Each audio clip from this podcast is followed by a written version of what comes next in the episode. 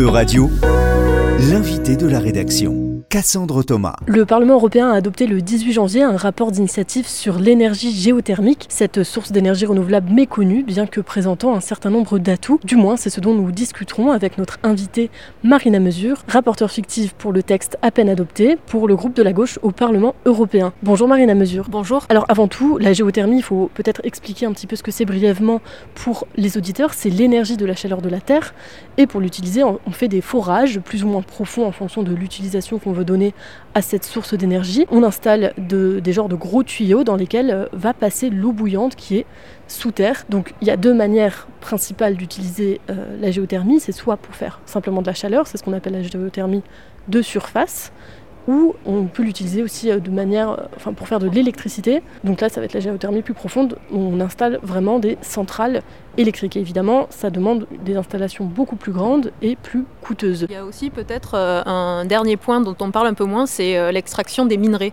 En fait, c'est-à-dire on utilise aussi la géothermie pour extraire des minerais. Donc il y a la production d'électricité, il y a la chaleur et il y a aussi euh, l'extraction des minerais, je pense notamment, puisqu'on est proche de l'Alsace. Voilà, tout à fait. Oui, on, reviendra sur, sur cette extraction. Marina Mesure, vous êtes une fervente défenseuse de la géothermie. Alors, vous, vous n'êtes visiblement pas la seule parce que le Parlement européen il a adopté le texte à 500 131 voix pour, donc quasi unanimité, parce qu'il y a eu seulement deux voix contre et 20 abstentions. Donc euh, vraiment une très large victoire pour euh, en tout cas ce rapport d'initiative. Donc quels sont ces avantages à l'énergie géothermique en quelques mots? Oui, en fait, euh, ce qui est intéressant, c'est qu'on a eu des stratégies sur ce qui est énergie renouvelable, on a eu des stratégies européennes sur l'éolien, sur le solaire, mais on n'avait rien sur la géothermie. Et pourtant, c'est une source incroyable. Pourquoi? Parce que vous avez une énergie propre, donc décarbonée, sûre, constamment disponible, puisqu'on parle de la chaleur euh, du sous-sol, et en même temps euh, à un prix défiant toute concurrence. Parce que si les investissements au début sont importants, après, pendant 40 ans, 50 ans, vous exploitez justement euh, ces, ces, sources de chaleur sans que cela varie au niveau du prix. Donc quand on est, vous avez vu hein, ces derniers mois, dans une période de crise énergétique majeure, où les prix peuvent doubler, tripler, voire être multipliés par 10, là, avec cette énergie-là, vous avez une source d'énergie qui euh, elle, ne variera pas. Et donc c'est ça qui est intéressant avec euh, la géothermie. Et deuxième chose, euh, avant de rentrer dans le cœur du rapport, c'est aussi qu'on a des besoins en électricité, comme vous le savez, pour la transition écologique. Nous avons besoin de plus de 40% d'électricité d'ici d'ici 2030. Et la majorité de l'électricité est utilisée à 60% pour la chaleur. Donc là encore, ça En France ou en Europe? Alors en France, je ne sais pas exactement le chiffre en Europe, mais pour la France en tout cas, c'est 60%. Donc c'est-à-dire que ça nous permettrait bah, de produire moins d'électricité, d'aller chercher la chaleur et ça résoudrait beaucoup de nos problèmes. Donc c'est pour ça que je suis, euh, comme vous le disiez, une fervente euh, défenseuse de, de, la géothermie et que je suis, je me réjouis euh, du rapport qui a été, qui a été aujourd'hui adopté. Alors c'est un rapport d'initiative, donc non contraignant à ce stade, mais ce rapport il est important pourquoi? Parce que d'abord il fixe des objectifs de développement de la géothermie pour tous les usages. C'est pour ça qu'on revenait tout à l'heure, donc les usages que ce soit production d'électricité, chaleur, mais aussi euh, euh, minerais. Donc déjà, ça permet d'avoir des objectifs clairs affichés pour l'ensemble de l'Union européenne. Avant de rentrer dans vraiment les propositions qui, sont présentes dans le rapport, si on fait un état des lieux en termes de géothermie, en Europe, qu'est-ce que ça donne? Qui sont les pays, qui, les, pays pionniers en matière de géothermie? Ou est-ce qu'on l'utilise plus que d'autres? Alors principalement, c'est vrai qu'on va utiliser la géothermie en France. sur d'autres, j'avoue pas pas savoir exactement en fait où, euh, dans, dans, quel pays. C'est vrai que nous, on s'est concentré vraiment euh, sur la France. En, Italie, par exemple, ils l'utilisaient plus qu'ailleurs? Peut-être euh, parce qu'il y a eu des investissements publics à un moment donné. C'est-à-dire que moi, je me suis pas mal quand même concentré sur, sur la perspective française, puisque 95% de notre territoire pourrait être utilisé en, en géothermie. 95% Tout à fait. Pour, à différents niveaux, hein, comme vous disiez, la géothermie de surface ou la géothermie en profondeur. en Europe, c'est vrai que selon les pays, il y a, il y a une différence significative de l'utilisation de la géothermie. Euh, nous, nous, concrètement, ce qui s'est passé, c'est que euh, dans les années, il y a 50 ans à peu près, on a commencé à faire des gros investissements dans la géothermie, euh, notamment pour le chauffage urbain. Je pense notamment à la région parisienne qui, qui qui, dans les années, dans les années 70-80, a permis de, par les sources de chaleur urbaine de chauffer plus de 250 000 foyers qui sont encore aujourd'hui chauffés par la géothermie. Donc vous voyez les investissements qui ont, qui ont été nécessaires et qui, sont, qui sont utiles. Sauf que derrière, lorsque on est rentré sur un système de concurrence où les entreprises privées rentrent dans la, dans le, dans la géothermie et c'est là où on a vu en fait évoluer la situation parce que les entreprises privées trouvaient que la géothermie n'était pas assez rentable en fait. Bah, vous avez commencé à le dire justement que bon, même si la géothermie elle présente un certain nombre d'atouts comme vous venez de, nous le montrer, force est de constater qu'elle est qu'elle reste une énergie assez niche, donc très peu utilisée en Europe, même si en France peut-être un peu plus qu'ailleurs, elle l'est davantage. Et le premier frein à son développement, c'est le manque de données sur les zones qui ont un potentiel géothermique en Europe. Euh, ce qui est d'ailleurs bien expliqué dans, le rapport. Aujourd'hui, on ne sait pas, en fait, en Europe, quels sont les sous-sols qu'on peut utiliser pour euh, faire de la géothermie. Donc, ma question, c'est est-ce qu'il y a vraiment un manque de données ou, est-ce que le problème, il est que ces données, ce sont les industriels qui les ont et qu'elles ne sont pas, qu'il y a un manque en fait de, de transfert de données, d'échange des données entre les différentes entreprises privées qui en fait possèdent ces données. Parce que si vous venez de me dire à l'instant qu'en France il y a 95% du territoire à potentiel géothermique, c'est que on le sait quelque part. Exactement. Alors c'est, je dirais que c'est un peu des deux par rapport à ce que vous avez dit. C'est-à-dire que d'un côté, euh, nous on a donc les agences euh, de l'État, c'est-à-dire par exemple le BRGM chez nous, euh, qui manque terriblement de moyens. on a besoin, c'est des, compétences extrêmement fines qu'il faut avoir dans, dans ce domaine-là. Et aujourd'hui, bah, par exemple, les salariés qui sont au BRGM sont, sont très mal payés, je, le dis clairement, puisqu'il y a eu un mouvement de grève encore euh, récemment. Donc c'est-à-dire que euh, ça ne devient pas très attractif de travailler pour cet organisme, qui pourtant est essentiel parce que c'est lui qui va déterminer justement les données dont on a besoin pour savoir ce qui se passe dans le manteau terrestre. La deuxième chose, c'est effectivement que face au manque de données de l'État. Euh, il y a des entreprises privées qui, elles, ont les moyens, mais euh, lorsqu'elles ont des moyens d'analyser le sol, elles vont se concentrer évidemment pour euh, bah, les, énergies extractives. C'est-à-dire que, pourquoi? Parce que bah, si vous faites un, puits et que vous allez chercher du gaz ou du pétrole, c'est pas la même chose que lorsque vous allez vous concentrer sur la géothermie. On parle en termes financiers, je veux dire, c'est, ça n'a rien à voir. Ça n'a rien à voir. Donc, de fait, ces entreprises-là vont, vont avoir des données qui seront privées, puisque de fait, euh, euh, il y a une propriété intellectuelle sur, euh, sur les données.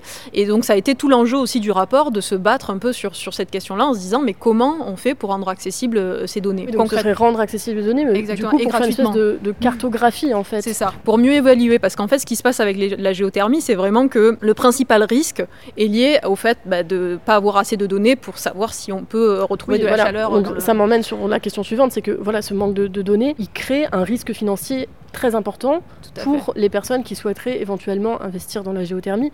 Donc au risque que ça paraisse très évident, mais on ne peut pas forcément faire de la géothermie partout, donc il faut faire une étude préalable avant de savoir si on peut installer ou pas une centrale géothermique ou juste une pompe à chaleur géothermique. Donc ça, ces études, elles ont un coût et en fait, c'est un je disais que c'était un risque financier parce que les investisseurs, ils vont pas savoir forcément si ils vont pouvoir rentabiliser leur investissement. Donc quelles sont les solutions que vous proposez justement pour pallier ce risque? Bah, Justement, euh, dans les données, alors on, nous, en tout cas, le groupe de la gauche, on, allait plus loin dans, l'accessibilité des données et la gratuité des données. C'est-à-dire qu'on voulait que, par exemple, euh, des entreprises puissent euh, euh, permettre de l'accessibilité à leurs données. Et ce qu'on a introduit, bah, entre le moment où nous, on a, apporté ça et ce sur quoi on a abouti, c'est par exemple, vous avez aujourd'hui les entreprises privées qui ont obtenu des, financements publics pour justement faire des recherches sur les les données en lien avec le sol, eh bien, euh, elles doivent les rendre gratuitement euh, publiques au, bout d'un certain temps. Et je dis au bout d'un certain temps parce que nous, on demandait une date précise. Là, dans le rapport, on dit rapidement. Donc, vous, vous demandez au bout de combien de temps? Bah, nous, on demandait que ça soit euh, le, plus rapidement possible, c'est-à-dire moins d'un an, qu'elles puissent nous transmettre les, données. Là, on parle seulement de, bon, bah, le plus rapidement, vous, vous, savez bien que c'est à interprétation. Donc là encore, ça veut dire qu'une entreprise privée qui, mais qui a reçu des fonds publics doit transmettre les données. Ce qui me paraît assez évident parce que de fait, c'est par l'argent public qu'elle a aussi pu avoir accès à la récupération de ces données-là.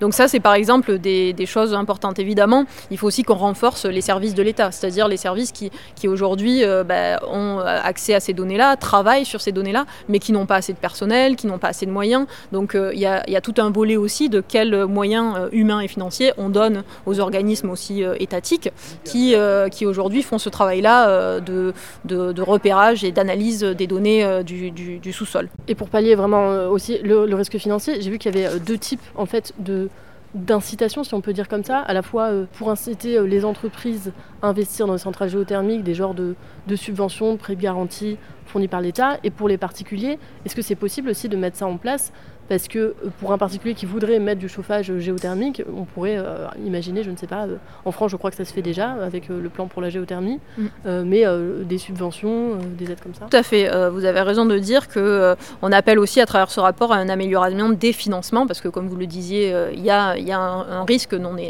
non négligeable hein, d'investissement et derrière la, difficulté d'obtenir à 100% des résultats, si je peux le dire comme ça.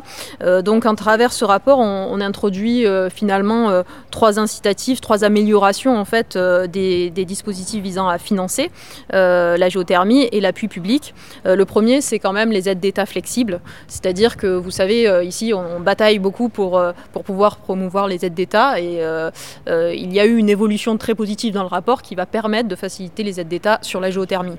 D'autant plus que on ne sera pas attaqué sur les règles de concurrence parce que la géothermie n'est pas, n'est pas délocalisable, puisqu'on va chercher euh, dans le sous-sol euh, une, énergie.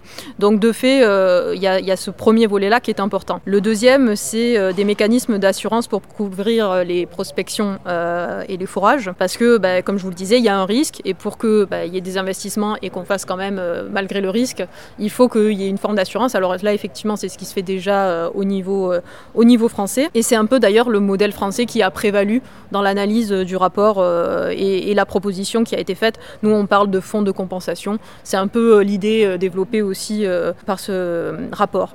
Dernier point, pardon, juste dernier point sur parce que vous parliez aussi des ménages et c'est évidemment important. Donc, c'est aussi à travers ce rapport une demande d'appuyer les particuliers qui veulent avoir des pompes à chaleur. Et donc là aussi, bah, comme vous le disiez, on, a un plan au niveau français qui va le permettre d'inciter cela. Bah, il faudrait que ça se développe dans toute l'Europe. Donc là aussi, ce rapport encourage aussi l'aide publique ou l'appui public pour que les particuliers puissent euh, euh, se procurer des pompes à chaleur. Un argument qui est régulièrement avancé en faveur de la géothermie, c'est aussi la possibilité euh, d'extraction de minerais et de lithium en particulier, parce qu'il arrive qu'on en trouve en fait quand on creuse des forages. Ça a été le cas notamment dans une centrale alsacienne. Donc on vante l'énergie géothermique comme étant, euh, comme étant peu, peu, polluante, voire pas polluante, énergie renouvelable, etc. Mais l'extraction de minerais, c'est une activité qui est extrêmement polluante. en effet, c'est une extraction. c'est pas un peu hypocrite du coup de, vendre ça et en même temps de dire on peut extraire des minerais?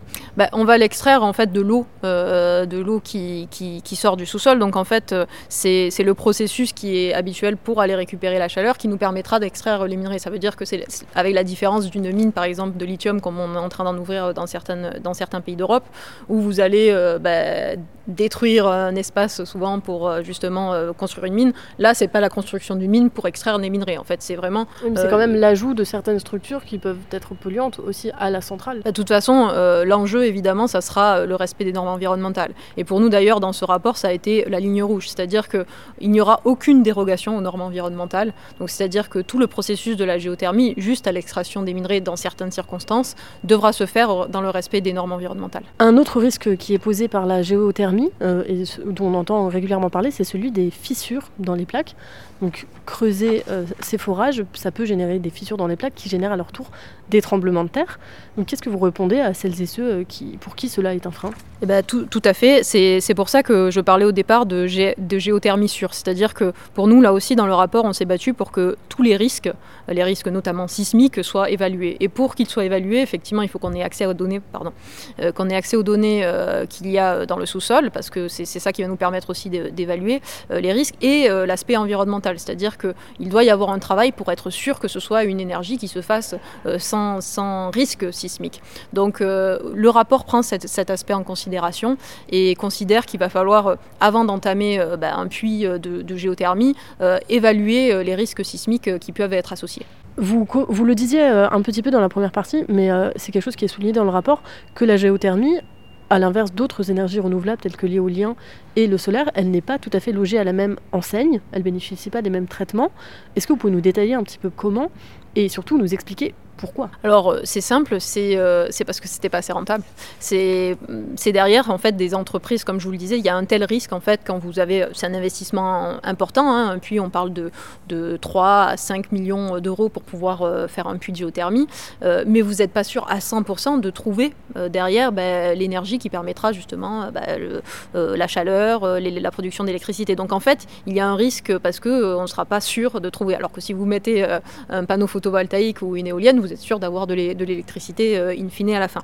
Euh, donc euh, c'est pour ça que ça a été délaissé en fait par le secteur, le secteur privé parce que trop de risques et pas assez rentable aussi dans le sens où comme je vous disais il y a un investissement initial important mais derrière après bon on est sur, sur une énergie qui, qui est là pendant, le long terme. qui est rentable sur le long terme et pas sur le, sur le court terme effectivement c'est des investissements voilà, qui se font sur, sur le c'est bien ce que vous dites sur le long terme et donc de fait vous le savez, le, privé euh, euh, pense sur euh, le court terme, c'est la difficulté. Et c'est d'ailleurs, ça nous renvoie, c'est ce que je disais hier dans l'hémicycle lorsqu'on abordait ce rapport sur la géothermie. Je disais, ça montre encore une fois que notre transition énergétique, elle ne peut pas dépendre du privé. En fait, il faut qu'on ait une planification. Si on dit, on a besoin de chaleur, on a besoin de cette source-là parce qu'elle va répondre à beaucoup de nos enjeux, nous devons planifier. Et pour planifier, il faut qu'il y ait la puissance publique et ça ne peut pas être juste dans les mains des entreprises privées qui, justement, ben là on le voit, avaient fait le choix de se détourner de cette source d'énergie.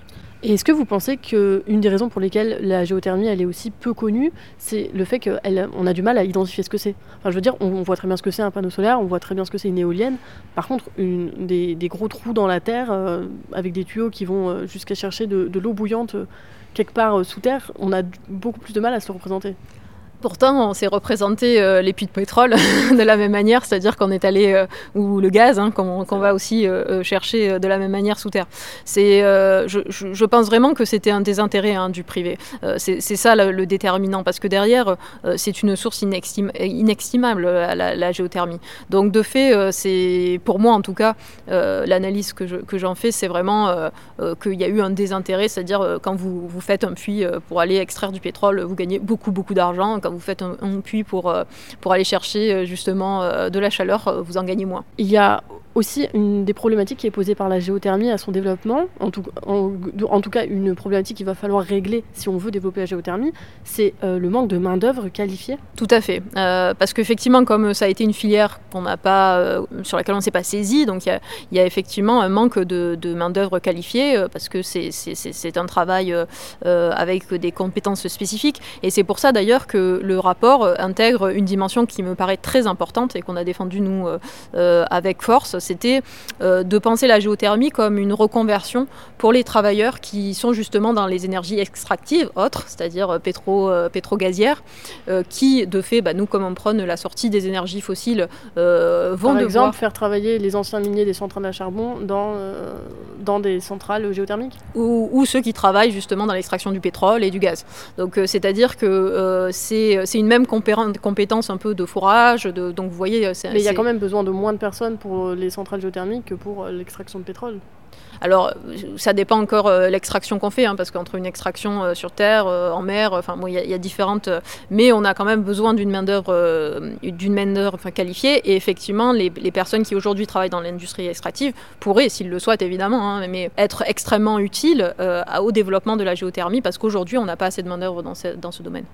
Donc là, le Parlement européen, il vient d'adopter euh, ce rapport sur euh, l'énergie géothermique. Donc je le rappelle pour nos auditeurs qu'il s'agit d'un rapport d'initiative, donc rien de contraignant. Qu'est-ce que c'est la prochaine étape? Eh Bien maintenant que ça a été adopté, euh, il va falloir que la Commission s'en saisisse. Alors, vous qu'elle va s'en saisir? bah, vous voyez que visiblement, il n'y avait pas trop de débat, puisque ça a été quasiment, comme vous le disiez, adopté à l'unanimité. Et c'est surtout, bon, ce qui est dommage, c'est qu'il a fallu attendre la guerre en Ukraine, le fait qu'on n'ait plus de gaz pour commencer à penser aux alternatives aux, énergies fossiles. Mais aujourd'hui, bon, un Parlement entier s'en saisit, donc j'espère bien que, évidemment, la Commission en fasse de même. ça ne sera pas sur cette mandature, parce que là, nous arrivons à la fin de, de la mandature, mais la prochaine, donc on peut espérer, au vu un peu du consensus qu'il y a sur cette, euh, sur cette énergie. on, verra sur le front pour, euh, pour redemander si la prochaine législature. Eh ben, si, si j'ai l'honneur de pouvoir euh, continuer le mandat d'élu, évidemment, ça sera un sujet que je porterai à la prochaine mandature. Merci Marina Mesure d'avoir répondu à nos questions sur Euradio. Je rappelle que vous êtes députée européenne, membre du groupe de la gauche au Parlement européen et rapporteur fictif pour le rapport sur l'énergie géothermique adopté le 18 janvier par le Parlement européen. Euradio vous a présenté l'invité de la rédaction. Retrouvez les podcasts de la rédaction dès maintenant sur euradio.fr.